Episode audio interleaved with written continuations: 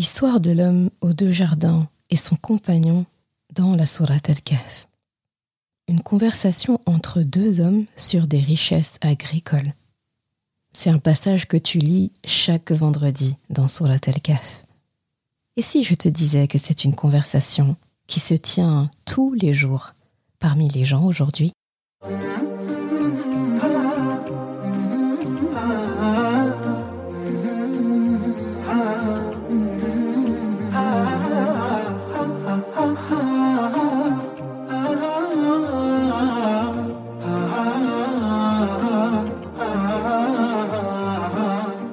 Bienvenue sur Coran de ton cœur, le podcast qui t'aide à reconnecter ton cœur à ton Coran. Je suis Zeynep et je suis passionnée par les deux médecines indispensables à toute vie sur Terre, celle de l'âme et celle du corps. Je suis donc enseignante de Coran et interne en médecine générale. Voilà plus de dix ans maintenant que j'enseigne aux femmes à lire, à apprendre, à comprendre et surtout à vivre leur Coran au quotidien en reconnectant leur cœur au Coran. Car oui, j'ai la ferme conviction qu'un cœur connecté au Coran est capable de redistribuer à tous les organes du corps l'amour pour Allah, l'envie de lui plaire et d'agir dans le bien. C'est pourquoi à travers ce podcast, je compte redonner chaque semaine un nouveau souffle à divers pans de ta vie au regard de ton Coran. Prends ce temps pour toi et belle écoute. Assalamu alaikum wa rahmatullah. Heureuse de te retrouver pour euh, un nouvel épisode des trésors de Surat al-Kaf. On en est déjà euh, au cinquième, Charna. On a fait un, on a fait un petit bout de chemin. Ce vendredi, pour euh, cette, cet épisode sur les trésors de Surat al-Kaf, j'ai choisi d'aborder la deuxième histoire de Surat al-Kaf. Une histoire qui est connue sous le nom de l'homme aux deux jardins ce n'est pas seulement l'homme aux deux jardins, c'est l'histoire de cet homme, effectivement à qui Allah a donné deux jardins, et de son compagnon, donc son ami, son camarade, quelqu'un en tout cas qu'il connaît bien et avec qui il est en train de converser sur un sujet principal et plein de petits sujets à l'intérieur. Ce qui est intéressant quand on lit, quand on découvre, lorsqu'on médite sur cette longue conversation, c'est que on aurait tort de penser que c'est une conversation ancienne, qui est historique et euh, qui s'est passée à un moment donné, et voilà.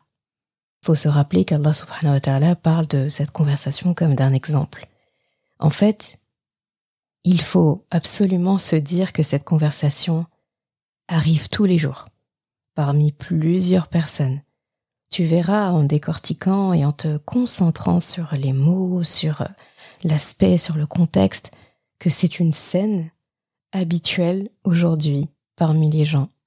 Et que dans cette conversation, on tient la recette même du matérialisme, quelque chose qui est délétère pour notre vie ici-bas et pour laquelle Allah a jugé utile de nous prévenir, utile de nous faire euh, le rappel et de nous mettre en lumière les dangers du matérialisme.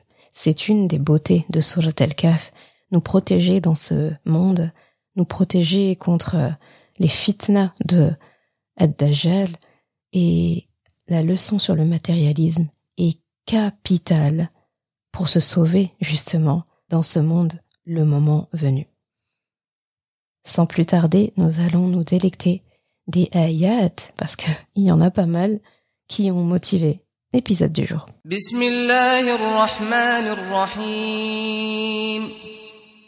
واضرب لهم مثل الرجلين جعلنا لأحدهما جنتين من أعناب وحففناهما بنخل وجعلنا بينهما زرعا كلتا الجنتين آتت أكلها ولم تظلم منه شيئا وفجرنا خلالهما نهرا وكان له ثمر فقال لصاحبه وهو يحاوره أنا أكثر منك مالا؟ أنا أكثر منك مالا وأعز نفرا؟ ودخل جنته وهو ظالم لنفسه. قال ما أظن أن تبيد هذه أبدا وما أظن الساعة قائمة ولئن رددت إلى ربي لأجدن خيرا منها منقلبا. قال له صاحبه وهو يحاوره أكفرت بالذي خلقك؟ أكفرت بالذي خلقك من تراب ثم من نطفة ثم سواك رجلا. لكن هو الله ربي ولا أشرك بربي أحدا. ولولا إذ دخلت جنتك قلت ما شاء الله لا قوة إلا بالله. إن ترني أنا أقل منك مالا وولدا. فعسى ربي أن يؤتيني خيرا من جنتك ويرسل عليها حسبانا. ويرسل عليها حسبانا من السماء فتصبح صعيدا زلقا أو يصبح ماؤها غورا فلن تستطيع له طلبا وأحيط بثمره فأصبح يقلب كفيه على ما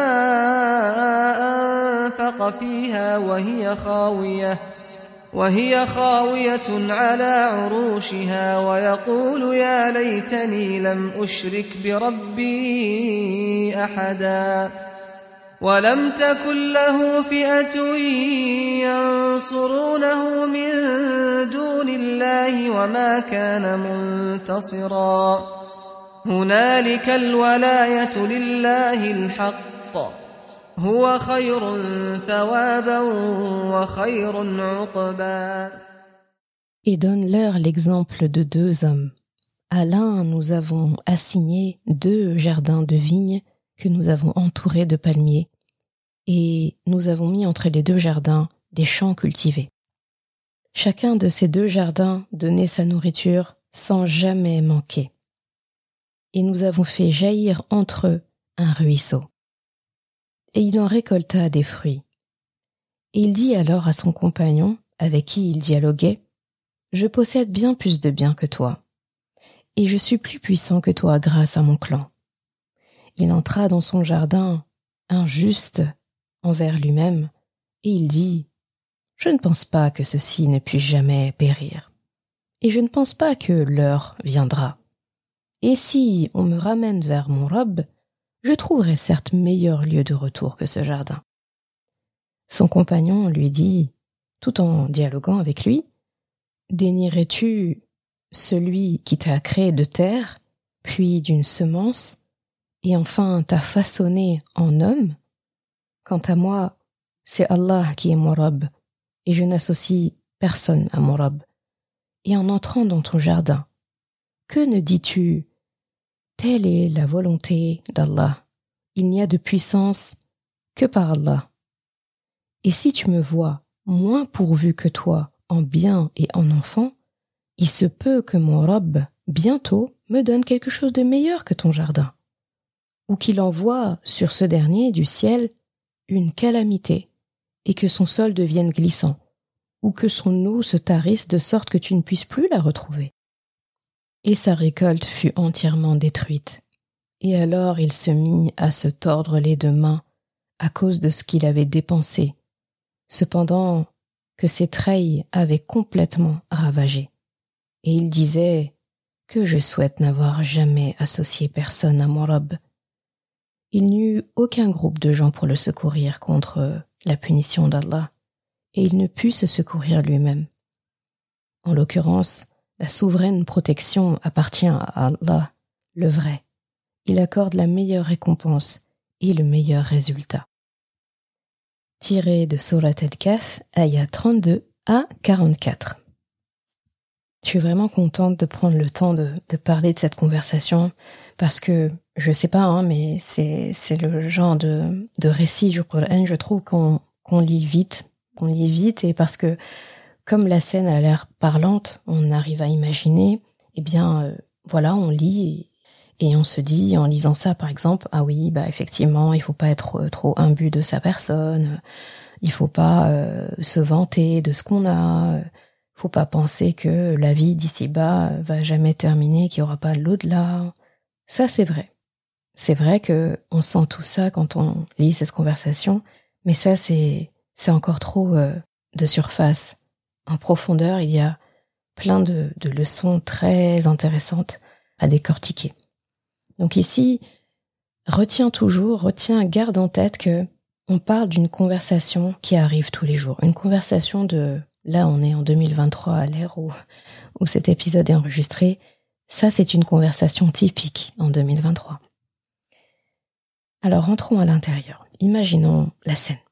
Donc là, on parle de quelqu'un, un homme aisé, riche, qu'Allah décrit comme ayant, voilà, deux jardins, deux propriétés, deux domaines. Quoi. On parle vraiment de domaine. Hein. Faut, faut pas imaginer le petit jardin qu'on a euh, voilà, dans lequel on a quelques petites roses, quelques petits potagers, etc. On parle vraiment d'un, de deux domaines, pas qu'un, mais deux. Et tel qu'Allah le décrit, il y a, il y a, une sorte de, de, symétrie, d'harmonie, d'agencement, en fait, de tout ça qui est assez époustouflante.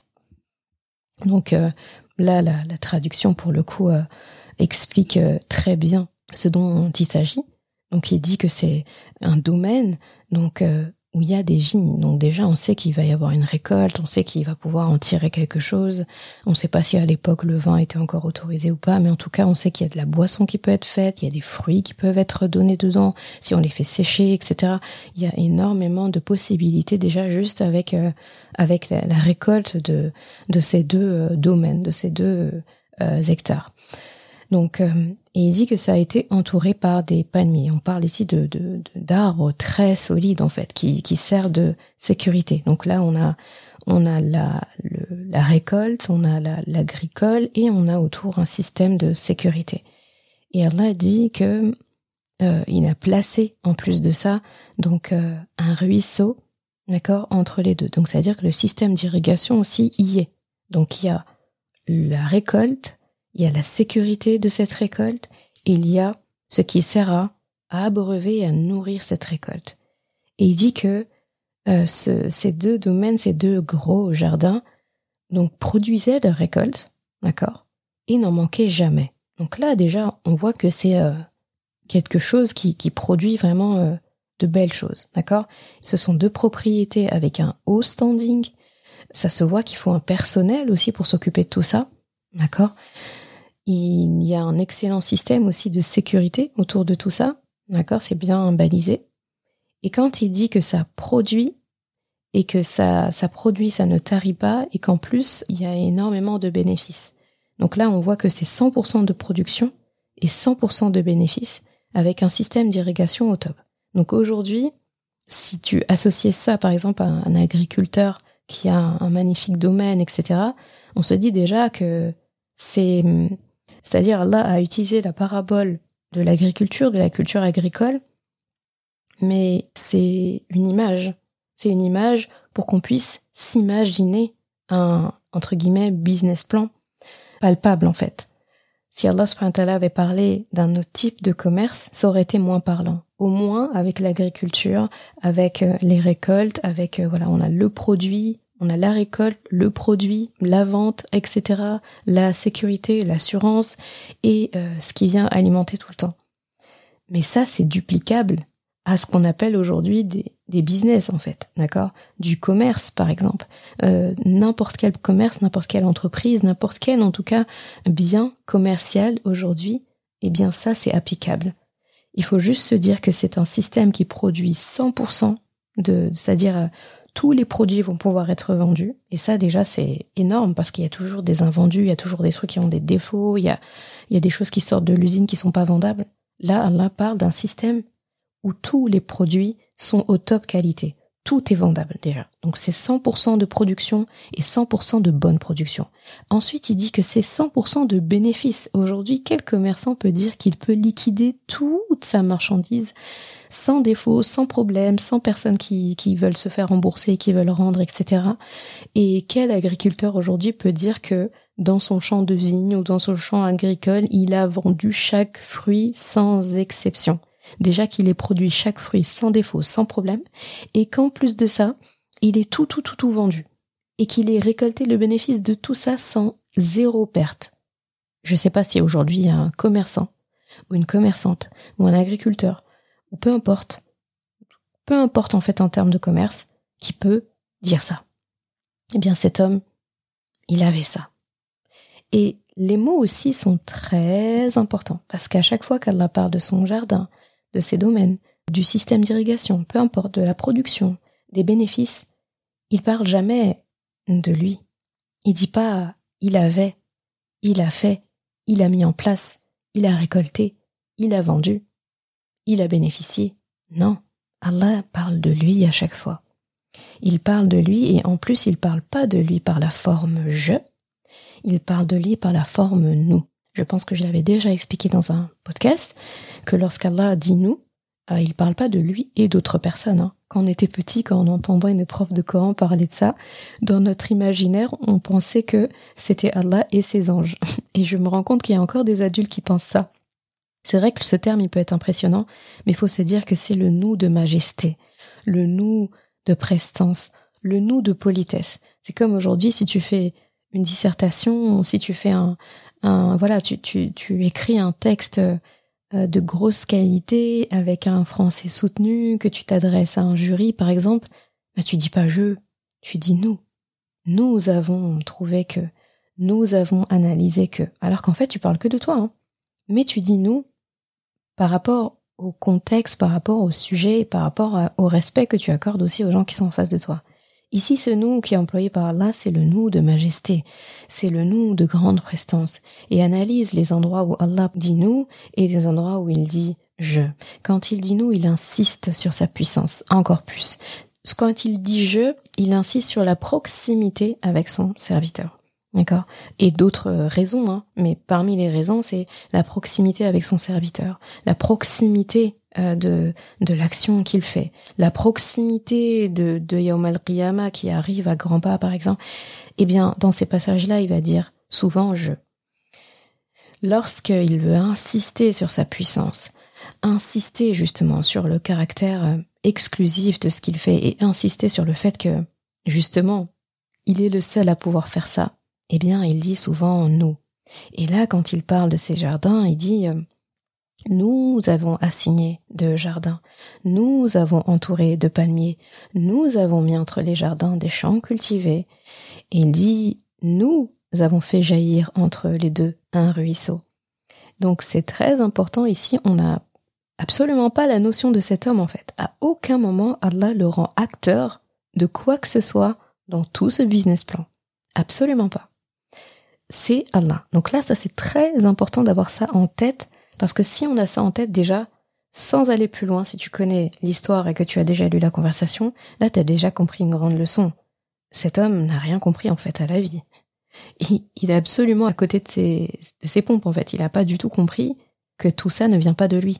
Donc quand on l'entend se vanter sur le reste de la conversation, avec son, son compagnon, son, voilà, son ami, eh bien, on se dit, ah oui, frère, t'as rien compris. Donc, euh, avant même en fait d'entendre parler cet homme, eh bien, Allah est déjà un petit peu avec nous, en train de dire, euh, est-ce que tu vois dans quoi il est en train de rentrer celui-là? Je lui ai donné tout ça. Nous lui avons donné tout ça, moi, Allah, et il se permet de se vanter de ça auprès de quelqu'un d'autre qui a moins que lui, sachant que cet autre qui a moins que lui, c'est par notre volonté qu'il a moins et nous, c'est par notre volonté surtout qu'il a tout ça. Et que s'il a tout ça, il y avait un but précis. Et quand la personne oublie en fait que c'est Allah qui lui a donné, et donc finit par penser que ça vient d'elle, eh bien, euh, cette personne ne peut pas employer ça euh, de la manière qu'Allah avait prévu pour les autres, pour faire du bien dans ce monde, pour évoluer, pour euh, se rapprocher encore plus d'Allah par son don, son talent de gestion, etc. Eh bien, cette personne, comme elle pense, ça vient d'elle. Elle sera plus occupée à le faire fructifier, plus occupée à l'embellir, plus occupée à le rendre visible, plus occupée à s'en vanter auprès des autres, plus occupée à expliquer aux autres comment, entre guillemets, avoir le même business que lui, alors qu'en fait, euh, il ne veut pas que les autres aient le même business que lui. eh bien, il est tellement occupé à ça qu'il peut pas réaliser ce pourquoi Allah lui avait donné cette chose. Mais ça, c'est dans la conversation qu'on va le voir. Déjà, tu vois, tu, as le contexte. Ensuite, donc, Allah parle de cette conversation. Et là aussi, c'est très important parce que quand on lit ça, on lit, donc voilà, et, et il discute avec son compagnon. Et il lui dit, alors qu'il conversait avec lui, bah, je possède plus de biens que toi. Et je suis plus puissant que toi grâce à mon clan. Dans, un peu plus loin, euh, son compagnon lui dit, effectivement, tu as plus d'argent que moi tu as plus d'enfants que moi, comme pour dire, voilà, tu as plus que moi dans beaucoup de choses, d'accord? Eh bien, là aussi, c'est très important de voir les mots. Allah dit, donc alors qu'il conversait avec lui, qu'il discutait avec lui. Donc, euh, c'est vraiment la personne prend le temps de discuter, de papoter, il y a plusieurs sujets abordés. Donc, il n'est pas arrivé tout de suite, euh, il voit son camarade, son compagnon, et lui dit Hé, hey, au fait, j'ai plus d'argent que toi, j'ai plus de biens que toi, j'ai plus d'enfants que toi, j'ai plus de notoriété que toi. Non. Ça, il l'a amené de manière plus subtile. Déjà, Allah dit que c'était en pleine conversation. En gros, il papote, il discute, et en milieu de conversation, il glisse euh, de manière subtile ses bienfaits. Et même là, quand il le glisse, faut imaginer que il parle, il parle, il parle, il discute avec son compagnon, et il voit que son compagnon, enfin, ne, ne, relève pas, ne parle pas de son jardin, ne parle pas de ça. Et lui, il a ce besoin absolument, en fait, d'en parler, de pouvoir justement se, se vanter, pavaner. Il faut qu'il évoque le sujet. Euh, c'est quelque chose de très fréquent aujourd'hui. Des personnes qui, qui, ont, qui sont aisées, qui ont beaucoup de richesses, etc. Ou bien qui ont une notoriété, ou qui ont un talent particulier. Il y a un moment donné, il faut absolument qu'ils le sortent dans la conversation. Il y a des gens lourds comme ça. Il faut qu'ils le sortent.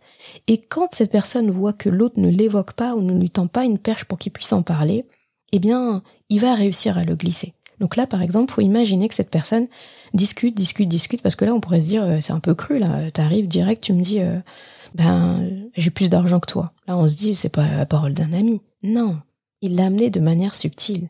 Quand l'a dit, wahou alors qu'il discutait avec lui, c'est-à-dire, c'était pas l'objectif de la discussion, mais il avait ce besoin, ça le, ça le grattait, il fallait absolument qu'il sorte ça.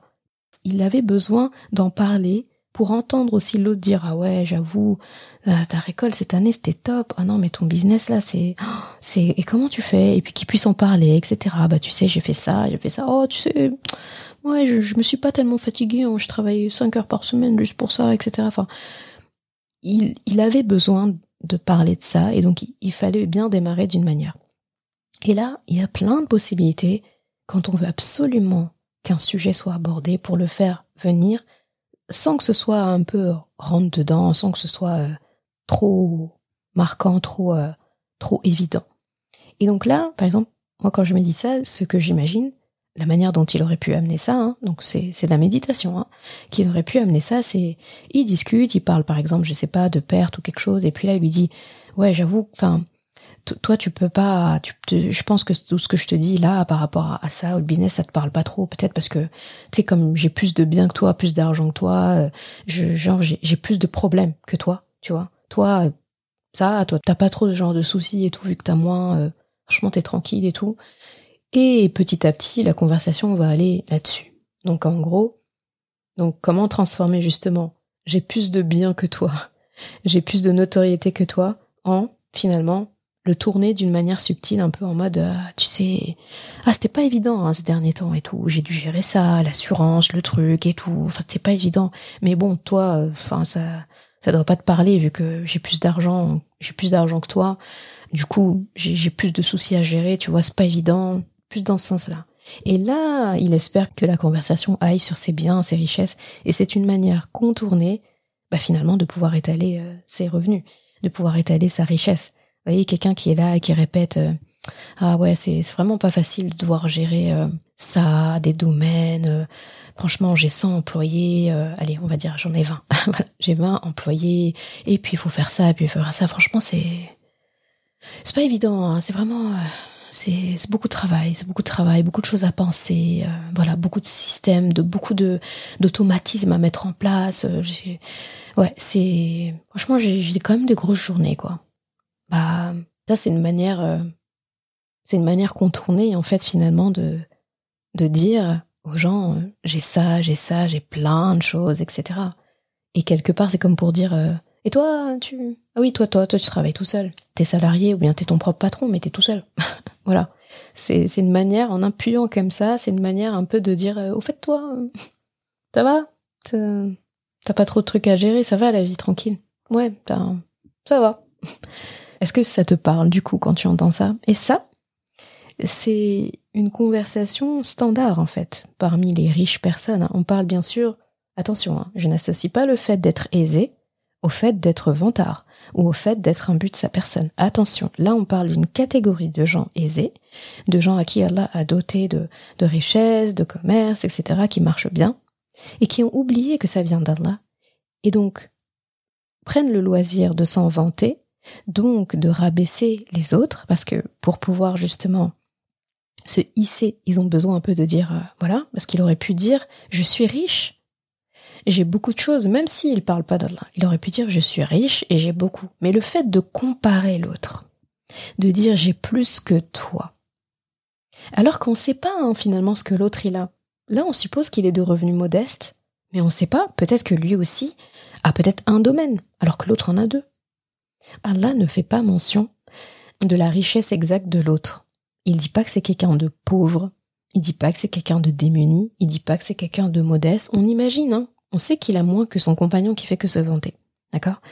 Mais comme pour dire, pour montrer que la comparaison de cet homme est stupide et n'a pas de sens à partir du moment où c'est Allah qui lui a donné tout ça, eh bien Allah ne fait même pas mention de l'étendue de la richesse de l'autre, ou de sa pauvreté, ou de sa modestie, peu importe. Comme pour dire, cette comparaison n'est basée sur rien.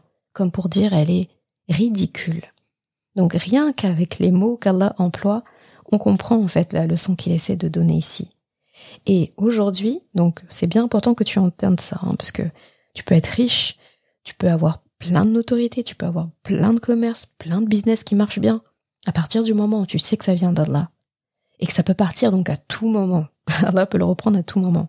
Et à partir du moment où tu te dis, si Allah m'a donné ça, il y a un objectif derrière, il faut que je me creuse les méninges, il faut que je me décarcasse pour l'employer à bon escient pour moi, ma famille, le, les gens, le monde et surtout pour mon chemin et mes retrouvailles ou pas avec mon paradis, ma vraie maison. Et ben, à partir du moment où tu te dis tout ça, bah là c'est limite c'est plus de responsabilité, mais c'est mieux que de ne pas avoir de richesse du tout. Si c'est bien employé, bien sûr, alors que l'inverse est compliqué. Et donc je te disais que cette conversation, c'est du trivial aujourd'hui, on, on voit que ça. Aujourd'hui, en ligne, entre les gens, à la télé, dehors, on entend ce, genre de conversation-là. Elle est tous les jours, tout le temps, parmi des milliers, des milliers, des milliers, des millions de personnes dans ce monde. C'est une conversation de la vie tous les jours, là, qui est décrite. Une personne qui se vante, en se comparant à l'autre, en rabaissant l'autre, et euh, qui étale euh, ce qu'il sait faire, ce qu'il a, etc. Et en fait, cette conversation aussi, elle montre cette façon qu'ont les riches personnes, cette catégorie de riches personnes, encore une fois, euh, d'imposer finalement leur standard de vie aux personnes les plus modestes. Et ça, on le voit dans l'organisation des mariages, dans les fêtes, dans les voitures, le fait d'acheter une maison. Regarde, par exemple, une personne qui est riche, qui s'étale, qui expose, d'accord, ce qu'il fait, donc aujourd'hui les réseaux sociaux malheureusement c'est l'exemple parfait par rapport à ça, eh bien il va créer une frustration parce qu'il va créer un standard auprès de personnes qui ont des revenus beaucoup plus modestes. Et c'est ce qui va faire que les gens aujourd'hui qui ont des revenus modestes ou qui dans leur culture ou dans leur dans leur base ils n'imaginaient pas ces mariages grandioses vont commencer à avoir ces complexes-là et vont commencer à vouloir faire pareil se rapprocher de ça. Par exemple, avant un mariage, ou dans mon idée, le mariage, l'essentiel, c'était de réunir les gens que j'aime, ma famille, mes amis, euh, de partager un bon repas. D'ailleurs, c'est ça la sunna d'un mariage. La walima, euh, le, mariage qui, qui, est censé être annoncé, où il faut inviter des personnes, et Rasulallah conseillait même d'inviter des personnes de différentes catégories sociales. Il fallait qu'il y ait des gens un peu plus démunis dedans, des gens euh, plus aisés, des gens modestes. Il fallait vraiment, il fallait mélanger les classes sociales. Il fallait euh, faire plaisir à tout le monde à travers un, un bon repas. Il fallait annoncer le mariage, faut réunir les gens et faut partager un bon repas. C'est ça la baraka d'un mariage. Et c'est faisable aujourd'hui. Mais comme on s'est éloigné de ça, de ce standard-là, D'accord Eh bien, maintenant, les nouveaux standards, c'est quoi? Il faut qu'on se rappelle de la déco du mariage. Il faut qu'on se rappelle du, du standing. Il faut absolument un photographe professionnel parce que si c'est pas un photographe professionnel, si c'est ma cousine qui fait des photos avec un petit appareil ou un petit réflexe, c'est compliqué. Il faut absolument qu'il y ait des cadeaux pour les invités qui soient comme ci, comme ça. Il faut que ce soit plus original que le dernier mariage auquel j'ai été. Parce que dans le dernier mariage auquel j'ai été, c'était une fleur qui était comme ça, et puis c'était une rose éternelle, et puis quand tu l'ouvrais, c'est comme ça, et puis il y avait le nom des mariés, et puis on ouvre, il y a une photo, une hirondelle qui sort de, j'exagère, mais c'est pour dire que on s'est créé des standards à partir des codes des personnes qui sont aisées et qui peuvent, entre guillemets, se permettre de gaspiller leur argent dans des choses qui ne servent à rien. D'accord? Ce n'est pas parce que je suis aisée que mon mariage doit être plus cher, que la salle doit être plus chère, que le lieu doit être plus cher, que les cadeaux doivent être plus chers. Non. Euh, si je suis plus aisée, peut-être que je devrais miser plus sur les quantités de repas, sur le fait de nourrir plus de personnes, sur le fait justement d'investir dans des cadeaux utiles pour les invités, euh, des choses utiles. Moi, par exemple, si, j'étais à la place de ces gens-là qui font des mariages hors de prix, je me dis, bah tiens, euh, des ouvrages en lien, par exemple, avec le Coran qui sont chers. Si vraiment j'avais des millions et des millions et des millions à dépenser, donc les ouvrages euh, liés au Coran qui sont peut-être chers pour certaines personnes, pas accessibles, ou je sais pas, hein, des, cours ou des choses comme ça, bah j'investis là-dedans et tous les invités repartent avec un, un package de tout ce qu'il faut pour avoir euh, le rôle N comme meilleur ami. Par exemple, là je me dis ah ouais, effectivement, quand on regarde la facture de ce que ça m'a coûté, c'est beaucoup, c'est cher. Mais quand je vois l'impact et ce que ça sert aux gens? Et finalement ce qui va rester dans leur cœur de ce mariage, ils vont associer ce bon moment passé dans le mariage à ça, bah ça me va.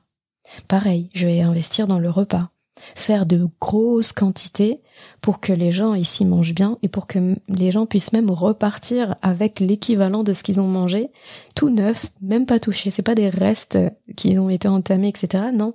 C'est-à-dire c'est le double de la nourriture qui est prévue pour que chacun retourne auprès de sa famille avec euh, limite l'équivalent d'une marmite. Ça oui, ça me parle. Et, et en fait aujourd'hui les mariages c'est pas ça. Aujourd'hui il y a un complexe euh, on veut ça, on veut ça, et c'est ce qui amène les gens. Donc du coup, à se baser sur des standards qui ne, sont, pas les leurs, parce que sinon il y a frustration, il faut calmer une frustration qui vient de naître parce que j'ai vu l'autre faire, et c'est beau, et je pense que c'est comme ça. Et donc du coup, c'est des personnes qui vont se mettre dans des situations compliquées, qui vont des fois contracter des crédits, faire des prêts, en tout cas se, se serrer la ceinture pour quelque chose où était censé avoir une baraka, c'est compliqué. C'est pour ça que vous allez aller dans des pays où les plus pauvres vont se mettre dans des situations pour faire des mariages de grands riches et le payer après. Et, ça, c'est horrible. Et c'est le cas aussi avec les voitures. On veut tellement une voiture euh, dernier cri de haut standing, téléphone hein, aussi c'est pareil, de voiture que bah c'est comme ça en fait que les systèmes de leasing par exemple se sont euh, se sont créés. C'est parce que on, veut quelque chose qui dépasse finalement ce dont on a vraiment besoin. Et donc on est prêt à louer tous les mois, euh, euh etc., à payer euh, une assurance, à faire des choses. Euh, voilà, on, est prêt à, prendre ce genre de prestations juste pour pouvoir avoir cette voiture-là. Et Dieu sait que si c'était pas le système de leasing, je ne sais pas quel pourcentage de personnes, en tout cas la majorité, ne pourrait pas se permettre de se payer cette voiture. Ça, c'est pas normal. c'est vraiment pas normal.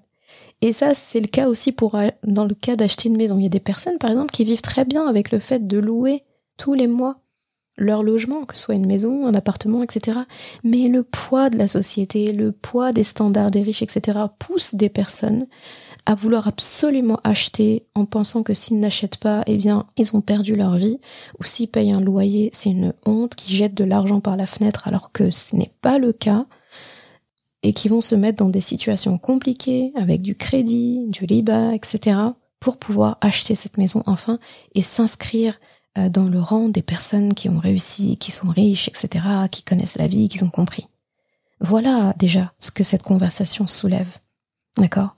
Donc, euh, quitte à se ruiner, à prendre des crédits, à créer de la jalousie parmi les autres, parce que finalement ces personnes aisées vont devenir, enfin ces personnes pardon qui se sont mis dans le dans le rouge, qui se sont mis dans ces standards là qu'on leur a imposés, vont devenir finalement les personnes qui vont se vanter, même si elles c'est encore pire, elles se vantent alors qu'elles ont galéré pour imiter les personnes qui semblaient l'avoir eu facilement, et c'est horrible parce que du coup on alimente une chaîne horrible et on va pousser quelqu'un d'autre encore en l'influençant indirectement ou directement à, à pire. Donc euh, ça crée de la jalousie tout ça, ça crée de la frustration, ça crée de la haine aussi envers les riches. Et ça c'est horrible parce que on finit par détester ces gens-là. Et c'est ce qui crée, par exemple, sur les réseaux sociaux, les personnes qui se pavanent le plus, qui se vantent le plus, sont ceux qui sont le plus victimes de commentaires haineux, de messages haineux, de messages anonymes, de menaces, euh, de harcèlement, etc. D'accord? Et j'ai envie de dire à quel prix tout ça, c'est horrible? C'est vraiment horrible. Et Allah subhanahu dit, donc euh, en nous parlant de ça, donc euh, il dit cette phrase. Donc je suis plus riche que toi et j'ai plus de notoriété, j'ai plus de voilà, j'ai plus de bien que toi. Et euh, là, on n'entend toujours pas l'autre parler. On se dit l'autre, il il a pas réagi. Et là, il entre dans son domaine donc elle a dit qu'il retourne dans son domaine et il continue de parler. Sûrement il invite son ami, son compagnon à entrer dans son jardin, tout ça, et puis il se pavane et puis il dit, euh, il dit voilà, je, je pense pas que tout ça va, disparaître. C'est ça le pire. Ça, je pense que là, le truc il est bien installé. C'est, c'est top. Je, je perdrai pas tout ça. J'ai tellement travaillé bien pour le bâtir que voilà. Et Allah, quand il parle de ça, il dit Wahu nafsi. Il dit tout ça en étant injuste envers lui-même ça m'a vraiment marqué le fait qu'Allah dise ça. Euh, parce qu'Allah parle ici d'une forme d'injustice, sachant que l'injustice est quelque chose de gravissime. Allah dit dans un hadith Qudsi qu'il s'est interdit l'injustice à lui-même, c'est-à-dire à, lui-même il ne le se permet pas, il ne se l'autorise pas alors qu'il est Rabbul Alamin et qu'il peut faire ce qu'il veut. Eh bien l'injustice, il en a fait une ligne rouge pour lui-même. Alors imagine juste si quelqu'un fait preuve d'injustice alors qu'Allah lui-même a dit moi je franchis pas cette ligne et toi tu franchis cette ligne. Devant moi en plus.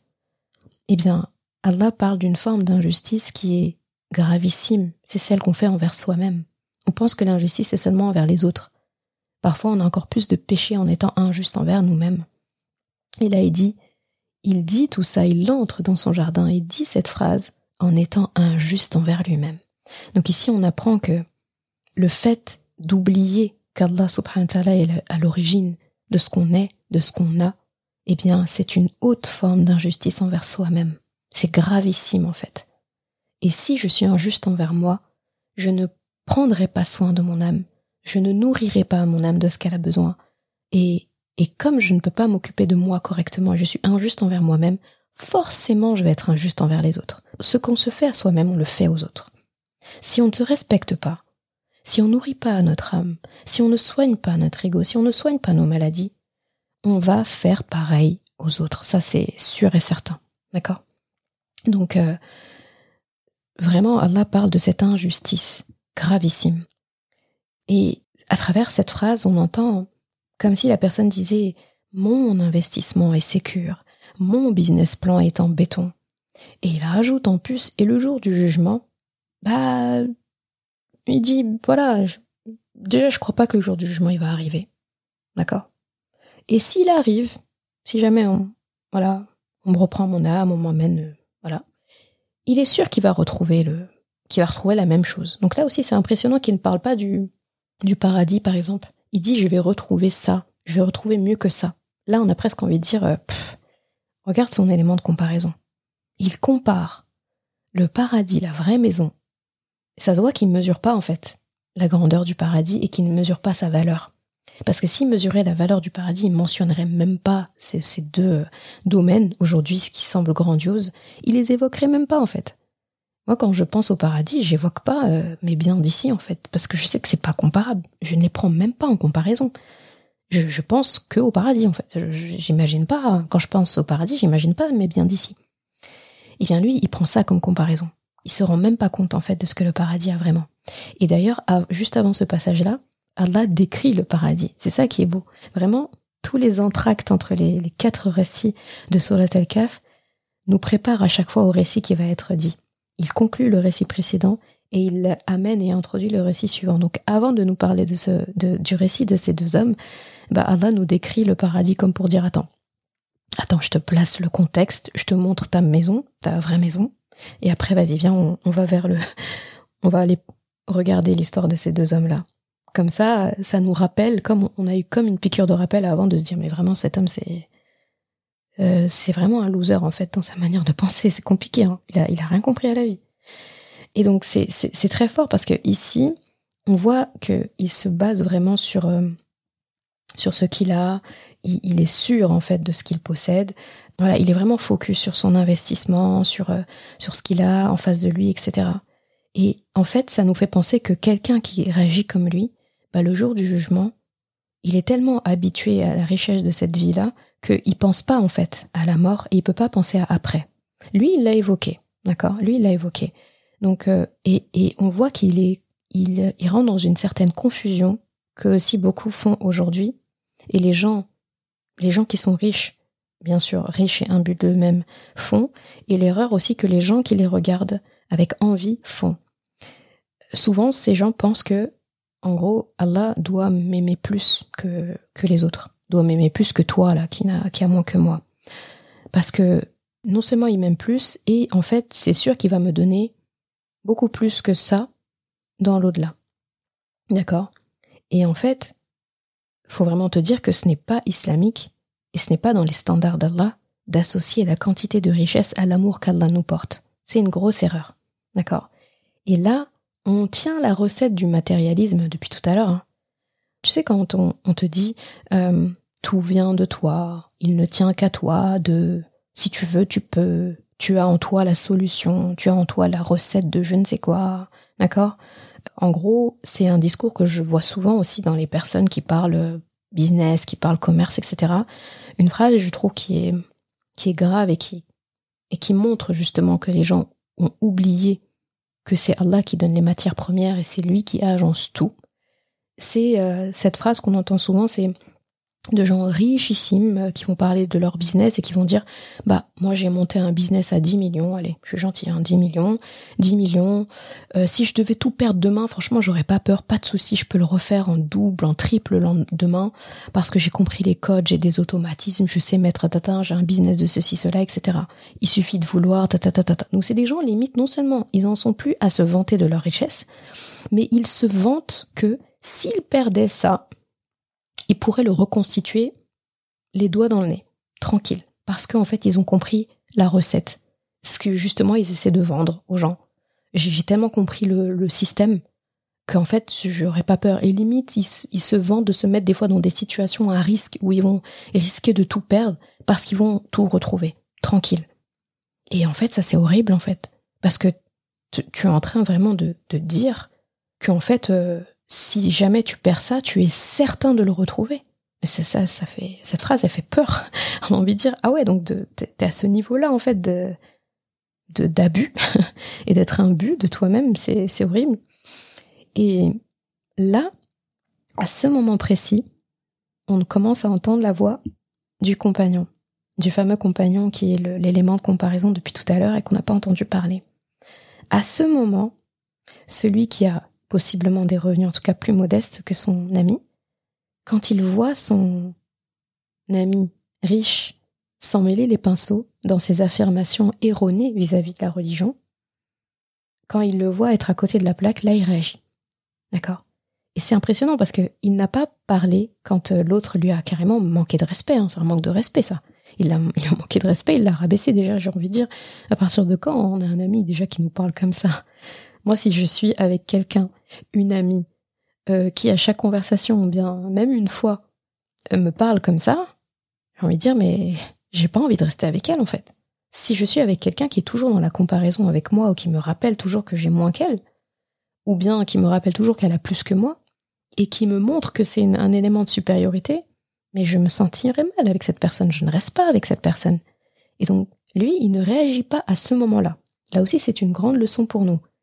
À quel moment, en fait, on réagit? Quand notre ego est touché Ou quand une euh, mauvaise chose, une injustice, un mensonge est proféré au sujet d'Allah? Donc, quand l'autre lui parlait à lui, il n'a pas réagi.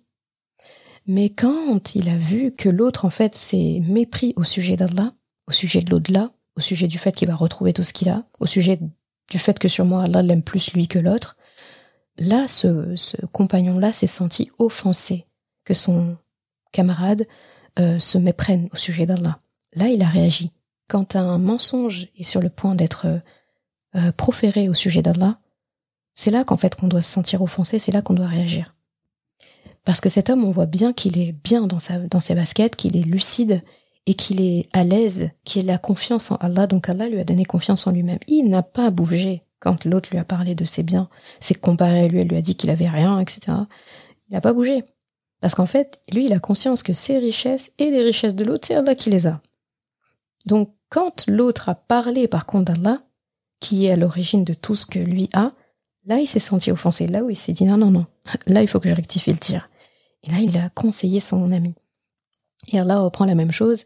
Il dit et en conversation. Donc sûrement ça s'est passé peut-être ce jour-là ou un autre jour. Lui aussi en conversation.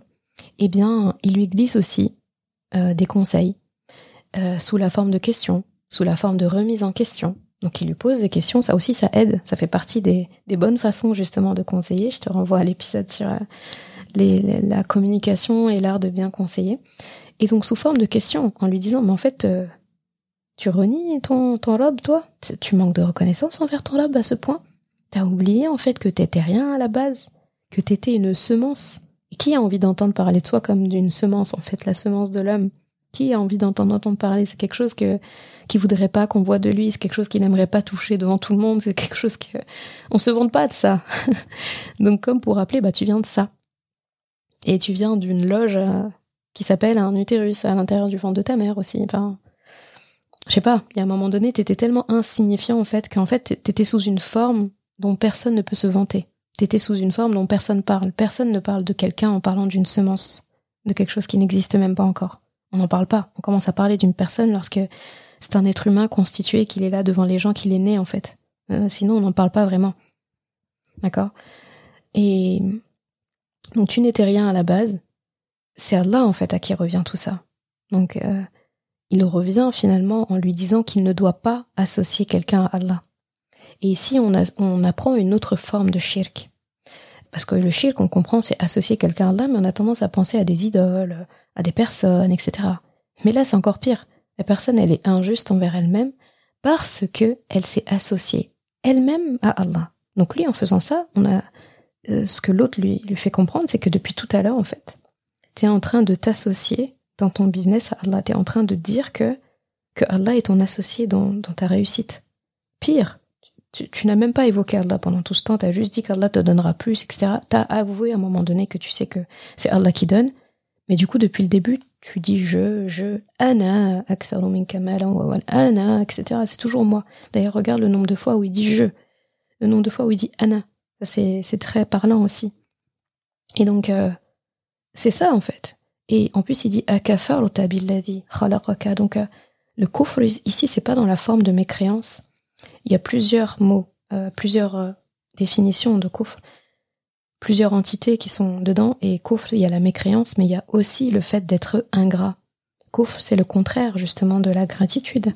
C'est le fait d'être ingrat, de rejeter, de nier, de renier, de mécroire aussi, d'être infidèle, du coup, et de, déprécier, et d'enfouir aussi. D'accord? Quand quelqu'un est kafir, il enfouit la vérité, il enfouit le mérite d'Allah pour ne rester que lui. Sauf que c'est impossible d'enfouir Allah dans quoi que ce soit, c'est impossible. Donc la personne forcément est injuste envers elle-même parce qu'elle elle essaye de faire quelque chose d'impossible. Donc il suffit comme shirk finalement de dire bah, ça m'appartient, c'est de mon fait, c'est grâce à moi. Ana, ana, ana. D'accord? Donc cette personne, elle s'est associée à Allah, c'est le pire, c'est la pire chose que quelqu'un puisse faire. Et il se contente pas de lui, donc il lui pose une question, d'accord? C'est plus facile d'entendre une question genre T'es ingrat comme ça envers Allah qui t'a créé de ça, ça, ça, ça, ça? Là, la personne peut répondre oui, non. Donc là, c'est une forme aussi de conseil qui est, qui est bien, dans le sens, euh, euh, ça laisse la personne face à elle-même.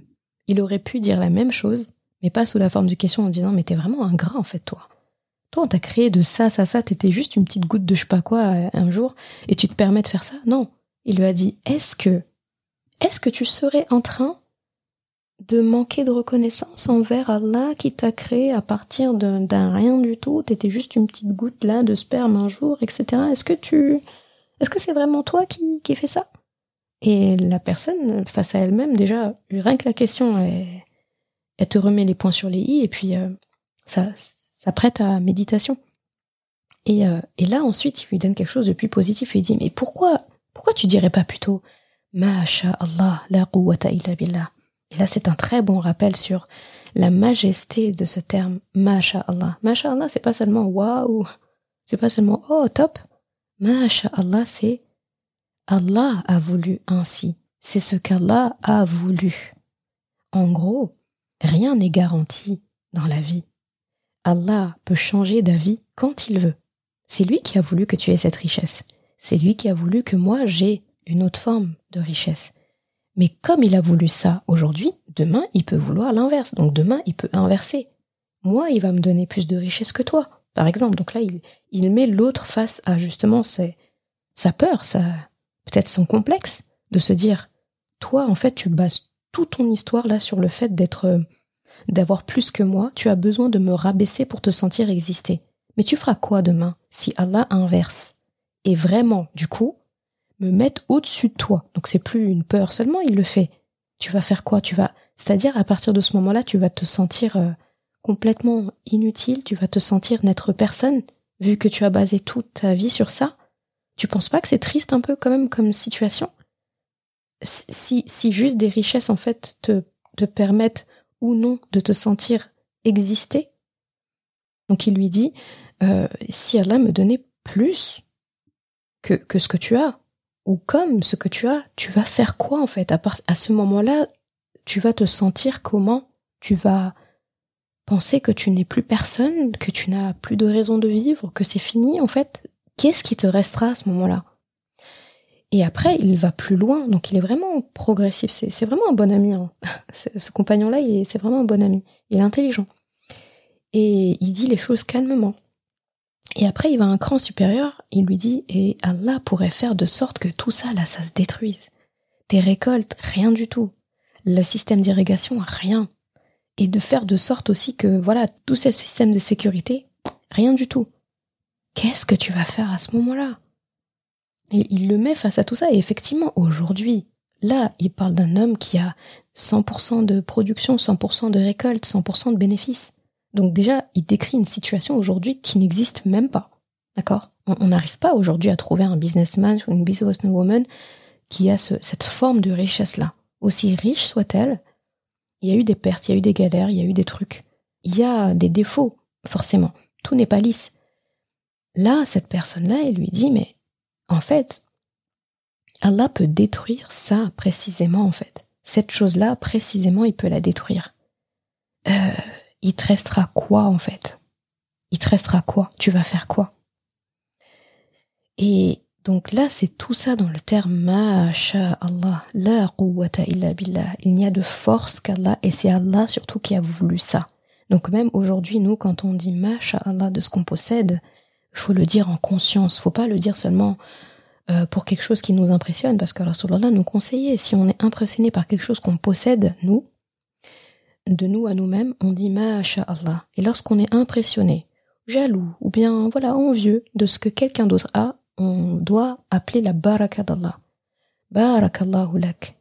D'accord? Faut demander la baraka d'Allah euh, par rapport à ce que a cette personne. Et on sait que celui qui fait une doigt pour son frère ou sa sœur, un ange lui répond et à toi la même chose. Et on sait que le fait de demander la baraka, c'est de demander à Allah d'accorder à cette personne plus que ce qu'elle espère.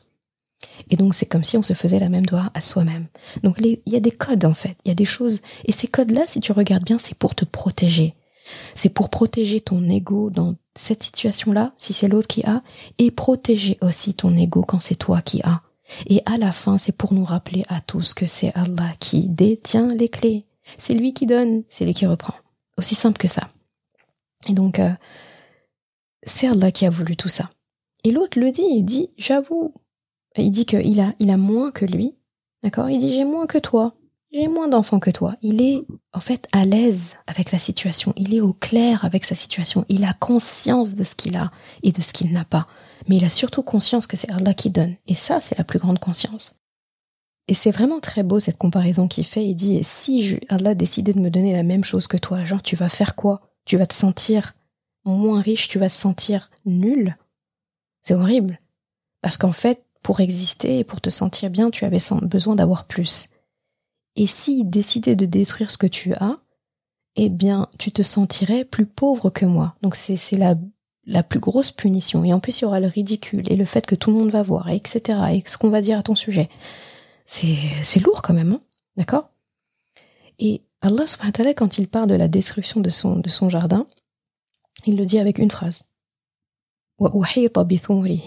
ou bien bithamari. Ça dépend de la, version euh, que tu lis. Donc euh, avec une phrase. C'est très beau le fait qu'Allah il donne pas plus de détails. Il dit pas si c'est de la pluie qui est tombée, si c'est du feu, si c'est la sécheresse, si c'est voilà des animaux qui sont venus qui ont tout ravagé, si c'est des gens qui sont venus qui ont tout brûlé. On sait pas en fait comment ça a été détruit. Mais effectivement, tout son business a été détruit. Il a tout perdu au point où Allah décrit vraiment qu'il se frotte les mains, il se, il se tord les mains de, de, douleur, d'amertume, de, gêne, de, tristesse, de désarroi. Donc là, il décrit quelque chose de très visuel, de très parlant, comme pour dire, là, manquerait plus que d'imaginer la personne qui se mord les doigts, qui se dit, oh là là, j'ai tout perdu, qui tient sa tête là, qui tient sa tête avec les deux mains en se disant, Ya Rabbi, Ya j'ai tout perdu. C'est horrible.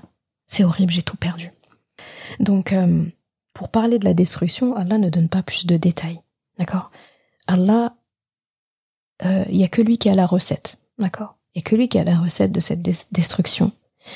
C'est comme pour nous dire, de la même façon que j'ai détruit tout ça sans vous demander votre avis, sans vous consulter, sans vous expliquer comment je l'ai fait, mais j'ai réussi à le faire en un claquement de doigts, eh ben, faut vous dire que c'est de la même façon, en fait, que j'ai créé ces richesses-là et la recette de la richesse, c'est moi qui la détiens. Il n'y a pas de plan, il n'y a pas de si je, si je perds mes 10 millions, demain je reconstitue le capital sans problème, même le double. Ça n'existe pas, ça. Allah dit non. Ça, c'est moi qui peux dire ça. Pas toi. Pas vous. D'accord? Donc ça, c'est un rappel, en fait. Il montre que la formule d'Allah, ses plans à lui, ce sont pas des formules duplicables à souhait. Euh, c'est pas des choses qu'on peut enseigner, qu'on peut transmettre et sur lesquelles, sur lesquelles en plus on peut se faire de l'argent, quoi. D'accord? Comme ce qui est dit aujourd'hui, mais attention, je parle vraiment de business et de personnes qui enseignent le faux, en fait, qui enseignent le faux, qui prêchent le faux et qui, euh, qui se pavanent de choses qui ne leur appartiennent pas.